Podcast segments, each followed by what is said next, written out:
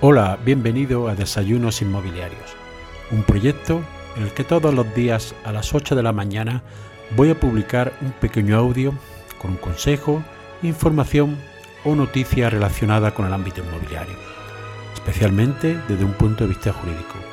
Mi nombre es José María Luque, soy abogado y me puedes seguir en mi página web abogadoinmobiliario.com.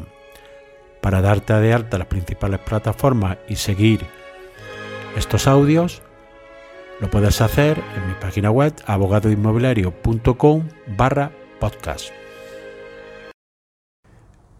En el episodio de hoy te voy a hablar de lo que denomino los living.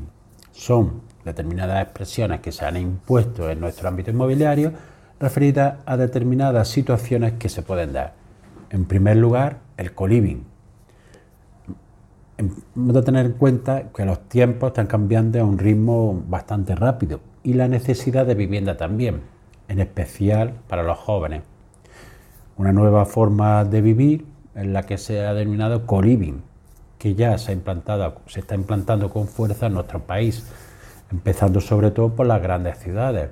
Pero esto lo único que hace es seguir una tendencia que lleva ya varios años, incluso décadas, produciéndose en Europa y en Estados Unidos. Lo que sucede es que ahora se está extendiendo al modelo de vivienda más mediterráneo, vivienda de, otra forma de entender la vivienda y el concepto familiar, y que también los inversores ya están apostando por este modelo habitacional y invirtiendo en crear edificios con estas características. Pero ¿qué sucede? Que nos encontramos con un modelo que tiene una ausencia de regulación, porque el coliving no es un arrendamiento de una vivienda habitual como tal, es decir, no está sometido a la ley de arrendamiento urbano. Tampoco es una residencia con la normativa que regula la residencia. Pero tampoco puede considerarse un establecimiento hotelero con la normativa y todos los aspectos que regulan esto. Tienen aspectos de los tres, pero con una identidad y unas características propias que lo diferencia a su vez de estos tres. En España, como bien sabemos, las competencias de urbanismo y vivienda están descentralizadas en los ayuntamientos y en las comunidades autónomas. Pues bien, la mayoría de las comunidades autónomas no regulan esta nueva forma de vivienda que se está dando. Hasta ahora la única normativa específica la tiene Cataluña desde diciembre del año 2020, en la que sí aprobó un decreto por lo cual regulaba el coliving. Lo que hay que esperar es que las comunidades autónomas y los ayuntamientos sigan su ejemplo y se dicten normas que regulan esta nueva forma de vivir para que pueda tener el impulso que tienen otros países europeos. Una variedad del co-living es lo que ahora se llama también los senior living, es decir, viviendas destinadas a población de tercera edad. Es decir, ante el envejecimiento que hay en España y en Europa, ya que actualmente en España un 20% son mayores de 65 años y se prevé que en el 2027 esta cifra alcance ya el 27%. Por tanto, el mercado residencial de la vivienda tiene una gran oportunidad para dar servicio a esta franja de población que demanda necesidades distintas a las personas jóvenes o aquellas que tienen una familia.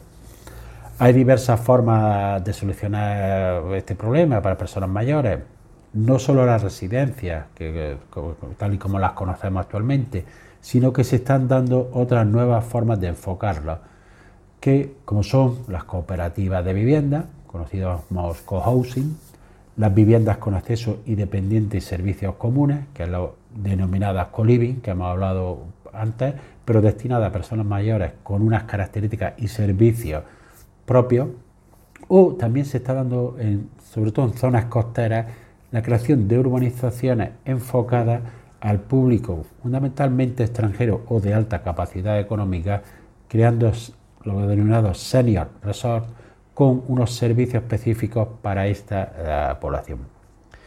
Pero este tipo de vivienda no solo está enfocado a los españoles, sino que está dirigido a numerosos países extranjeros cuyos habitantes quieren residir en España. Y ello, por, todo lo que conocemos, nuestro clima, nuestro estilo de vida, que atrae a personas de diferentes culturas y nacionalidades. En los últimos años ha habido un incremento en España de un 7% en residencias, pero se prevé que todavía quedan en necesidad de más de 10.000 plazas. Y por otro lado, la rentabilidad de este tipo de solución habitacional está en Europa entre el 3,3% y el 6% según diversas consultoras. Por tanto, los inversores cada vez tienen más en consideración el sector de los senior living como uno de los caminos a los cuales dirigir sus inversiones en el futuro. Y así llegamos al final del episodio de hoy. Espero que te haya sido de utilidad para ampliar tu conocimiento en el ámbito inmobiliario. Si quieres que este podcast llegue a más personas, puedes compartir en tu red el enlace del episodio o darle una valoración positiva en la aplicación que utilizas para escucharlo. Recuerda que me puedes seguir en abogadoinmobiliario.com. Gracias por escuchar, nos vemos en el siguiente episodio y que tengas un excelente día.